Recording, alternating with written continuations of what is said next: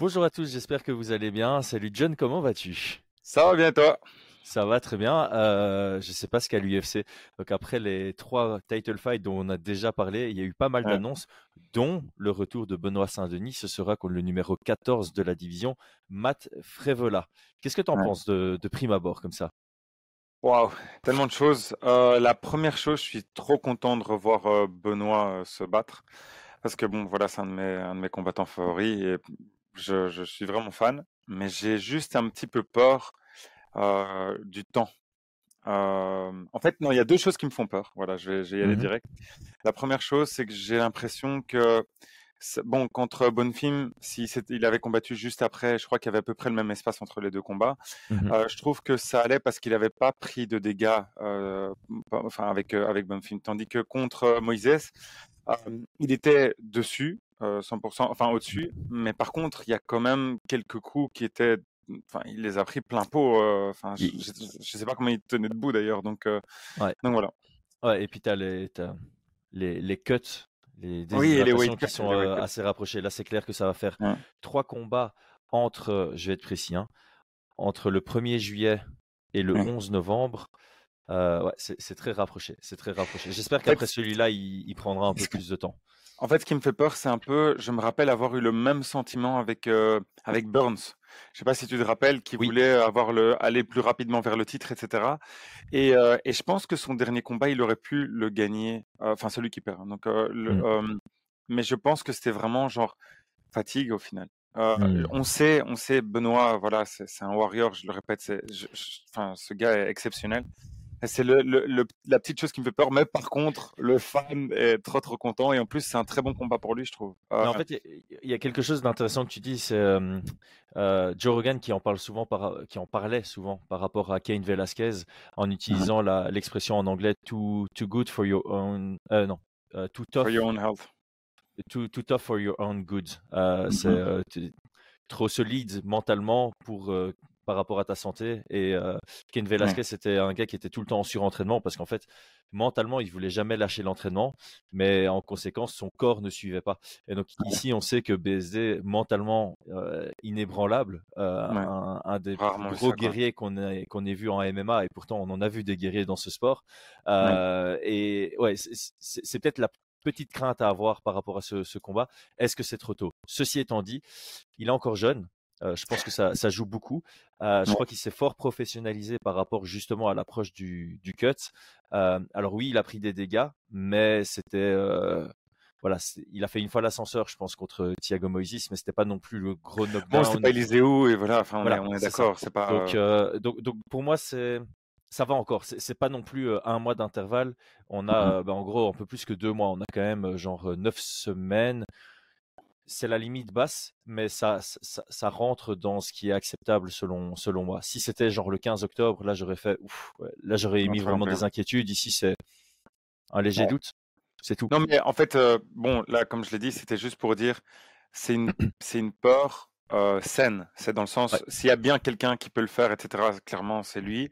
Euh, d'ailleurs, il avait annoncé quand quand je l'avais interviewé, il avait dit qu'il voulait combattre trois, quatre fois par an. Donc en soi, il, il, est, il est pas très, très loin de, de, ça. Donc, euh, ce que je, enfin, la deuxième chose qui me fait un tout petit peu peur, bon là on rentrera dans la partie, non on va d'abord, on va laisser la partie un peu analyse un petit peu plus tard. Il y a une partie qui me fait plaisir, comme ça on commence un petit peu plus. C'est euh, l'intention qu'a euh, l'UFC avec Benoît. Ça c'est, je trouve ça vraiment incroyable parce que je crois que ça va être la, la, la meilleure carte de l'année. on sait que New York c'est souvent une très bonne carte. Abu Dhabi aussi d'habitude, mais bon, Abu Dhabi c'est plus pour faire plaisir à, soit à la communauté musulmane ou, tout ça, et ici pour euh, pour New York c'est plus pour les New-Yorkais. On le sait, bon bah il y a John Jones et Frévola vient de là-bas, donc le public sera sera pas prêt pour pour pour Benoît, mais euh, ça montre quand même euh, quelque chose de super intéressant, c'est de dire voilà, ils ont envie de le pousser, ils ont envie de le mettre, ils ont accepté de le mettre et sur une carte. J'espère, j'espère, j'espère que ce sera soit le dernier combat euh, des, primes, ou alors le premier combat euh, de la main card. Ça, serait incroyable. Ça, serait top s'il pouvait avoir ça. Parce que l'exposition qu'il va avoir, on le sait, je pense qu'ils vont mettre dernier combat de la prime parce que souvent ils aiment bien mettre un banger qui pourrait être sur la main card, mais ils le mettent là, comme ça les gens ont envie de payer le pay-per-view. Et, et, après une guerre comme ça, je pense que je crois que ça va être une guerre. Donc, voilà. Sur les gros pay-per-view, donc sur les petits pay-per-view, ils maximisent la, la, carte principale, mais sur les gros pay-per-view comme celui à New York, généralement le dernier combat de la prelims est plus sympa que le deuxième combat de la carte principale.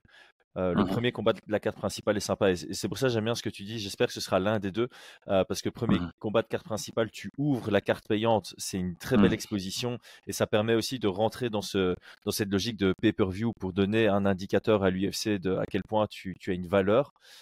et si tu es le dernier de la prélim, ça veut dire que tu es vu par l'UFC comme celui qui va convaincre celui qui n'a pas encore payé son pay-per-view de, l'acheter. Et dans les deux cas, ça, ce serait un bel indicateur de l'UFC. Et je te rejoins, euh, je pense que le fait que l'UFC ait déjà prévu le combat, parce que là, Benoît, il a gagné il y a trois semaines. Donc ils veulent vraiment surfer. Ils ont remarqué qu'il y avait une hype. Ils veulent surfer sur cette vague. Et ça, c'est la preuve. Et donc ça, c'est très, très positif. Euh, on, on, transite vers l'analyse. Attends, juste encore une, dernière petite chose par rapport à ça, c'est que euh, j'étais très curieux de voir si la hype était franco-française. Euh, bon, non, même pas franco-française parce qu'à la limite on est belge et voilà, on était dans on va dire. francophone, voilà, comme ça c'est général. Mais, mais en fait, on, remarque que pas du tout qu'il y, a, il y a pas mal d'Américains, dont des gros noms. Je crois que Ariel Eloigny en avait parlé. il y en a qui ont, qui ont tweeté, qui, qui étaient vraiment super intéressés par le profil de Benoît. Et je me demandais si ça allait se traduire en, en intérêt de l'UFC. Parfois, il y a des personnes qu'on trouve intéressantes. Et justement, le fait d'être français, ça allait peut-être être moins intéressant parce que le marché est pas si imposant, enfin, assez important. Ils achètent pas autant de pay-per-view, etc. Donc, peut-être que mmh euh, l'UFC allait dire bon ben écoute on va mettre euh, plus en avant des trous d'au et des choses comme ça parce que voilà c'est plus américain mais je pense que euh, le fait que euh, Benoît soit dans l'armée, que Benoît est servi, euh, enfin c'est served, hein, chez les Américains dit ça, et que il s'y connaît en maniement d'armes à feu, etc. C'est quelque chose qui plaît bien au public américain, et donc je pense que c'est en sa faveur. Voilà, c'est ça que, que je voulais dire. C'est bien pensé, mais je te rejoins amplement. Euh, là, il y a un vrai intérêt euh, au niveau des fans américains. Tu, tu, le vois sur les, voilà, sur les discussions euh, internationales. Il y, a, il y a un vrai support à l'international derrière Benoît Saint-Denis. Et donc, il, est, il est bien parti pour être sur les, comment on dit, les petits papiers de l'UFC de par l'engagement qu'il crée autour de lui.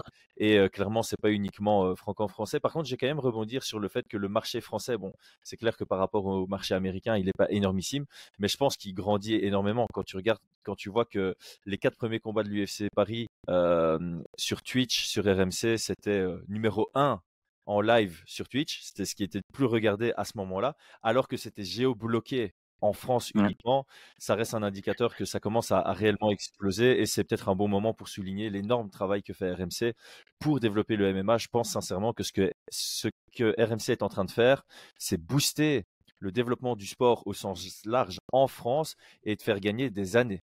Ils, ils sont gagner des années. Euh, sans eux, on serait jamais là aujourd'hui. Mais je suis tout à fait d'accord. mais bon, j'aimerais quand même nuancer un peu. Voilà, bon, c'est, on, fait une petite parenthèse, mais parce que je trouve que c'est tellement intéressant. En fait, sur Fight Minds. Ah, voilà, c'est, notre slogan. la parenthèse de demi-heure, là, tu vois.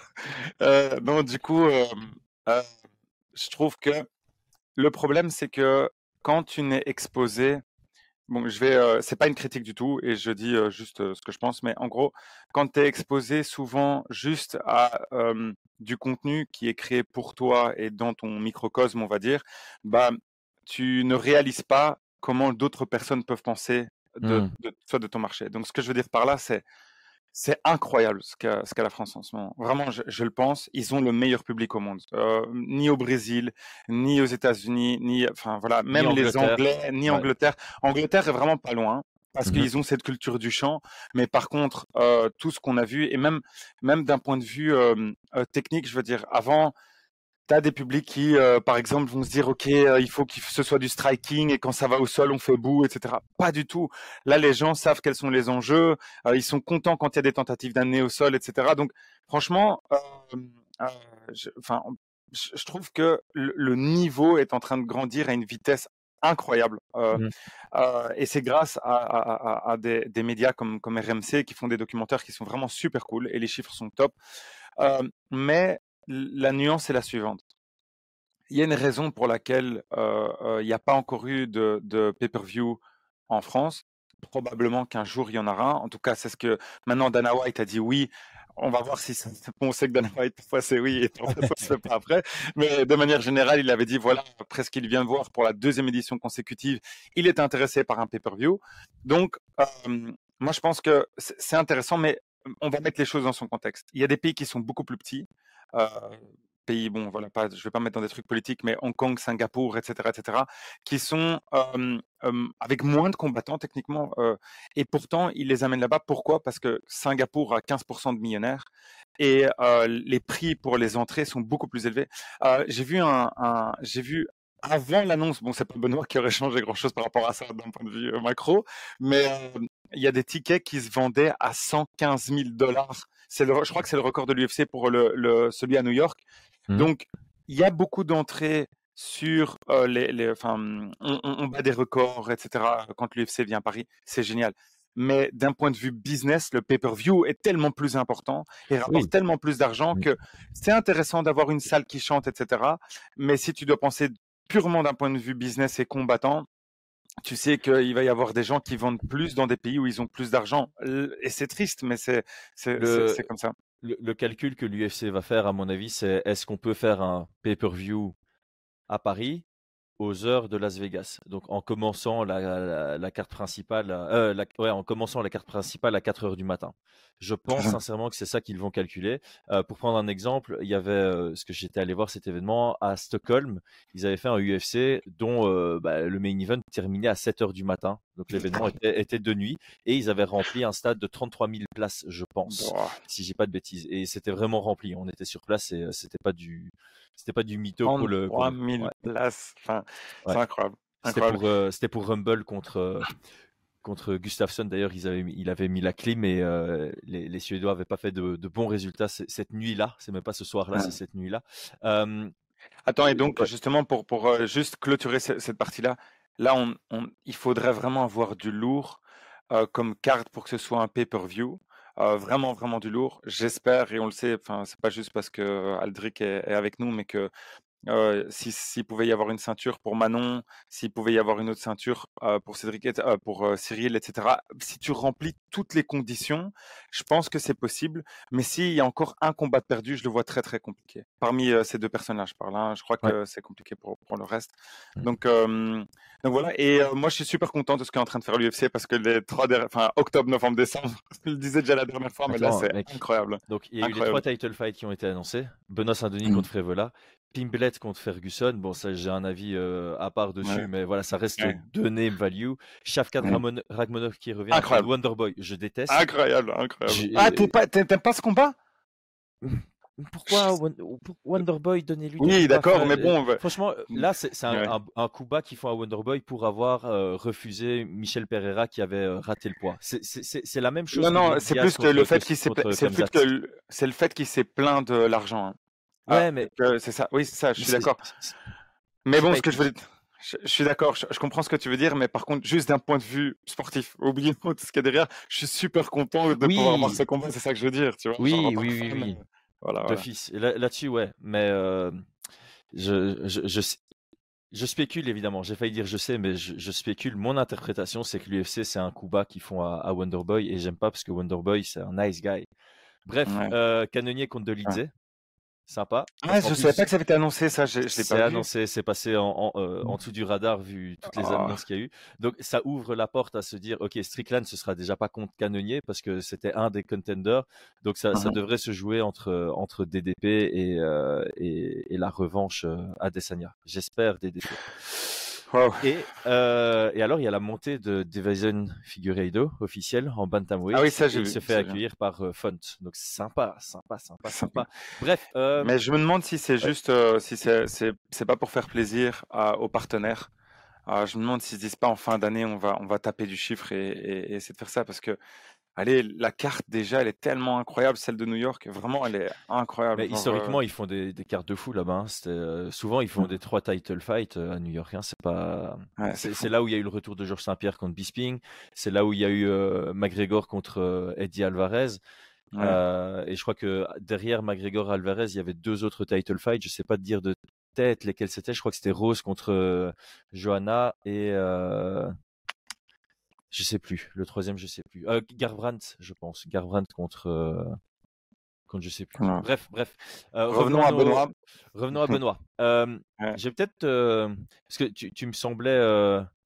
avoir des craintes. Moi, je vais dire, enfin, je suis assez noir et blanc là-dessus. Pour moi, c'est un 70-30 à l'avantage de Benoît. Voire plus. Matt Frévola, très bon, sur une série de 3 KO dans le premier round d'affilée. C'est le combat le plus facile dans les top 15 pour, pour moi. Ouais, moi, je suis très content que ce soit Matt Frévola. En fait, la crainte, je, ne l'ai même pas. On a vu des ouvertures et, des, et, des, manières de pouvoir gagner. enfin voilà, ça a été mentionné déjà plusieurs fois. Tsaroukian, mmh. on le sait qu'il essaye d'échanger dans le premier, puis deuxième, troisième, il amène ça au sol et c'est beaucoup plus facile. Benoît a pour moi un plus gros avantage à cet endroit-là. Malgré qu'il soit plus technique, la seule chose qui me fait peur, c'est que Benoît veuille échanger. En fait, c'est le seul truc. C'est le seul truc qui me fait peur. Voilà. Parce que c'est pas sa capacité à gagner. C'est ça. C'est juste, s'il te plaît, on, on, t'aime tout. Vas-y, va le plus loin ah, possible sans blessure, tu vois. Je vais te dire mon analyse de prime abord. Hein. C'est, voilà, je suis j'ai pas encore regardé avec grande attention tous les combats pour faire une analyse précise. Ça viendra la semaine du combat comme d'habitude. Mais en gros, pour moi, Thiago Moises est plus compétent que Matt Frevola. Je le dis comme ça. Mmh donc Benoît devrait s'imposer qui veuille le faire debout ou au sol. Le seul risque, c'est que Frévola justement sur ces deux derniers combats, c'est un peu dans des moments d'échange qu'il va trouver son ouverture et il est capable d'éteindre n'importe qui avec une frappe. Bah, Drew et, et, et, Drew Dober a un très bon menton. Donc, euh, il est comme ça. Son... il a, littéralement et, euh, et, selon l'expression aussi. Euh, donc, il y, a un risque effectivement avec ce, avec un Benoît qui rentrerait dans ces combats comme il le fait d'habitude. ce serait une ben, ce, serait, ce, serait, là où se situent les 30% de chances de victoire pour euh, Frévola, selon moi. Et justement, ce que j'aime bien, c'est que Benoît peut potentiellement, dans ce combat-ci, s'imposer que par ses compétences et pas spécialement par l'intensité qu'il veut mettre dedans. et s'il fait ça, franchement, c'est encore une fois, ce serait un lourd, lourd message qu'il enverrait euh, à la division. Mais donc, d'un point de vue compétence, je le vois largement au-dessus. Je, en plus de ça, je le vois capable de gagner debout comme au sol. Euh, et ça, c'est ce qu'on fait tout le temps dans nos vidéos. Donc, j'ai juste, pour ceux qui connaissent pas très bien Matt Frévola, 11 victoires, 3 défaites, une égalité. À l'UFC, il a 5 victoires, 3 défaites, une égalité. Donc, il est arrivé en tant qu'invaincu à l'UFC. Sur ses victoires, 4 par KO, 3 par soumission, 4 à la décision. Et les 3 dernières, c'est dans le premier round. Voilà, les 3 dernières victoires, c'est dans le premier round. Donc, euh, Et contre Azetar aussi. Otman Azetar qui était fort attendu. Avant ça, il s'était fait éteindre par euh, Terence McKinney en 7 secondes. Et avant ça, il, avait lavé le sol contre Arman Saroukian. Et on doit quand même notifier qu'il a euh, une victoire contre Jalen Turner et ah une égalité ah, contre euh, Lando Vanata dans son deuxième combat à l'UFC. Ah, je savais pas pour euh, Voilà. Et il a une carrière extensive en amateur, 8 victoires, 0 défaites. Donc, bon, je me suis exprimé un peu en mode, il il faut pas le prendre à la légère pour autant. Mais vu la progression de de Benoît, vu ce qu'il a montré sur ses deux derniers combats,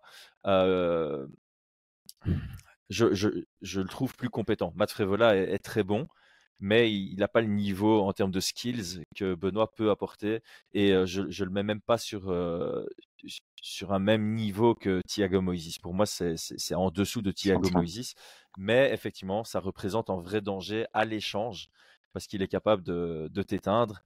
Euh, mais son volume est en dessous de celui de, Benoît. Donc même si ça va à la décision, je, vois Benoît euh, capable de, l'emporter. Donc je suis très très confiant dans ce combat. Il y a juste effectivement, s'il y a une crainte à avoir, c'est si tu vois Benoît commencer le combat comme d'habitude en mode rush guerre. Là, tu peux stresser jusqu'au moment où c'est fini parce que mmh à tout moment, il peut y avoir un coup que tu vois pas venir. Parce que c'est ça, Matt Frevola, c'est tu es dans l'échange et puis il y a un coup qui vient sur un angle un peu bizarre, un coup classique sur un angle bizarre et ça te surprend et ça t'envoie au tapis. Donc, donc voilà pour, pour mon analyse. Je sais pas si toi tu as encore quelque chose d'autre. ouais, en fait, ce qui enfin, je voulais juste faire la séparation entre les deux visions. Ce que je veux dire par là, c'est en tant que fan, dans les deux cas, on est gagnant. J'explique. Soit Benoît décide d'être stratège, et alors on est trop content parce qu'on voit une nouvelle facette, il montre ce qu'il y a à la division, etc. je crois, et c'est ça qui me fait peur, c'est que c'est peu probable. C'est plus de chances de victoire, donc on est content, mais c'est moins probable que le deuxième, en tout cas, c'est ce que je pense, parce que Benoît s'appelle lui-même God of War. Déjà, son nom c'est God of War, donc c'est ça qui me, c'est ça qui me fait peur, c'est que on adore, mais ça fait peur parce que ça augmente le chance, la, la chance de, euh, de maths de, de, de, gagner, pas, de, pas énorme, mais ça change un petit peu les pourcentages. Et, euh, mais par contre, ça, ça pourrait tellement lui donner du star power. Enfin, vraiment, genre, euh, c'est parce qu'il y a plein de gens qui qui n'ont pas vu Benoît parce que c'était euh, euh, des événements qui, enfin, qui, qui euh, que, que, vraiment les fans suivent. Enfin, c'est ça. Enfin, mmh. que les, les, les, oui, que les fans suivent. Et donc, du coup, les casuals le connaissent pas beaucoup. Et là, c'est la possibilité pour eux de se dire waouh, c'est qui ce mec? J'ai envie de voir ses combats. Ils regardent ses combats, ils voient que c'est des dingueries. Et donc, c'est top. Mais j'avoue que j'aimerais vraiment voir Benoît aller le plus rapidement et le plus sainement possible euh, vers, vers, le top 10. Ouais. Et donc, du coup, c'est ça qui. Dans les deux cas, je serais content dans les deux. Mais j'ai juste j'ai trop envie qu'il me fasse une masterclass et que voilà, un petit grand pound. Je, je, vais essayer de te rassurer. Je me dis que euh, je pense sincèrement qu'il va avoir plus de facilité à amener Frévola au sol qu'il n'a eu contre Bonfim et contre Thiago Moises. C'est sûr. Ce qui s'est passé, les, les, fois où il s'est bien fait connecter par euh, Thiago Moises, c'est parce que Moïse se, se relevait, euh, donnait du fil à retordre dans, dans la lutte. Euh, et du coup, à un moment, ben, oui, effectivement, il y a eu quelques échanges contre la cage où Benoît se fait vachement connecter. Et il y a aussi un, un takedown un tout petit peu télégraphé où il encaisse un coup de genou euh, en contre avant de pouvoir scorer son takedown. Il avait d'ailleurs fait la même contre Niklas Stolz. Donc s'il y a quelque chose à vérifier, c'est un peu de dans la guerre de pas précipiter des takedowns parce que face à quelqu'un qui a des bons, euh, un bon timing, ça pourrait lui coûter une, euh, clairement une victoire. Mais je pense sincèrement que il peut commencer son combat un peu comme les deux derniers parce qu'en fait les, les, deux derniers ils commencent pas spécialement je vais à la guerre, tu vois. Il, il est au kicking range, il, il, envoie juste du volume, c'est pas des échanges. Et je pense qu'il peut vraiment travailler à distance avec ses kicks, rentrer dans sa lutte, amener au sol. Et par contre, s'il le finalise au sol, on aura cet argument de Arman Saroukan n'a pas réussi à finaliser Matt Frévola ouais. malgré 10 amenés au sol. Il a, ouais, il, a, il a amené 10, am 10 fois 10 au fois. sol Matt, Fré ah. Matt, Frévola. Attends, je, je. Euh, ta, ta, ta. Ouais, 10 amenés au sol, mec.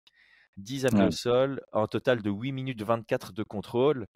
Pas une seule tentative de soumission si ça va au sol avec Benoît Saint-Denis, il y a des tentatives de soumission où euh, tu te rapproches ah d'un finish avec un grand défenseur. Et donc, je pense, je pense, que Benoît n'est pas obligé de faire une guerre. Euh, il peut gagner de manière impressionnante et marquer les esprits, comme tu dis, pour ceux qui ne le connaîtraient pas encore parce qu'ils suivent que les pay-per-view, par exemple, et il y en a beaucoup aux États-Unis, il faut pas négliger ça. Mais je pense qu'il peut gagner vraiment à plat de couture avec les gens qui disent ouf, c'est qui lui? Et après, tu peux en plus alimenter en disant bah, il a fait ce que euh, Tsaroukian n'a pas été capable de faire. Et là, tu as ton Benoît Saint-Denis contre Tsaroukian, un combat qu'il a demandé euh, plusieurs fois. J'espère. J'espère, j'espère. En tout cas, je suis trop, trop content des annonces qu'il y a. Là, les prochains mois, ça annonce incroyable. Vraiment, j'ai commenter tout ça, ça va être dingue. C'est une bonne année pour être fan de, de MMA. J'ai l'impression que je dis ça chaque année.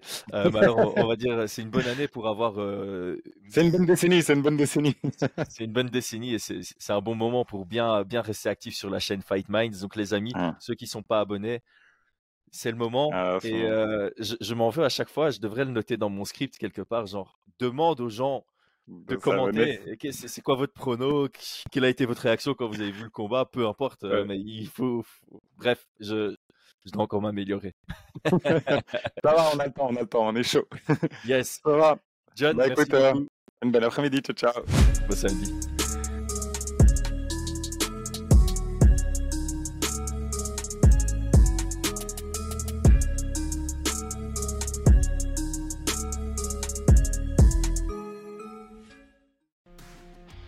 Et c'est tout pour aujourd'hui. L'équipe Fight Minds te remercie d'avoir investi de ton temps pour écouter le fruit de notre travail et de notre passion commune pour le MMA.